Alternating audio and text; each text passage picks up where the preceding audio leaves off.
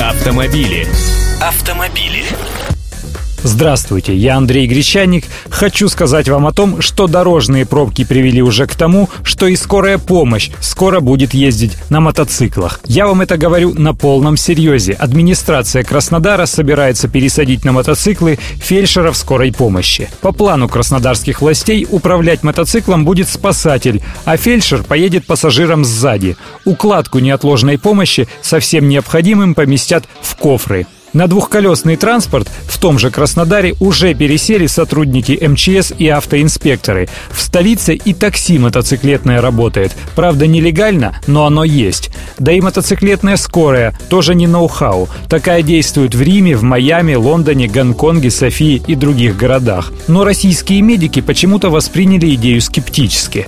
В ходе опроса выяснилось, что 51% считает, что идея неплохая, но реализация ее, скорее всего, будет неудачной, а 17% опрошенных уверены в безуспешности самой идеи. Большинство медиков в этой инициативе беспокоит собственная безопасность и комфорт в условиях наших плохих дорог. Их понять можно. А вы как считаете, будет ли польза от врачей-байкеров на дорогах или надо бороться с пробками, а не приспосабливаться к ним?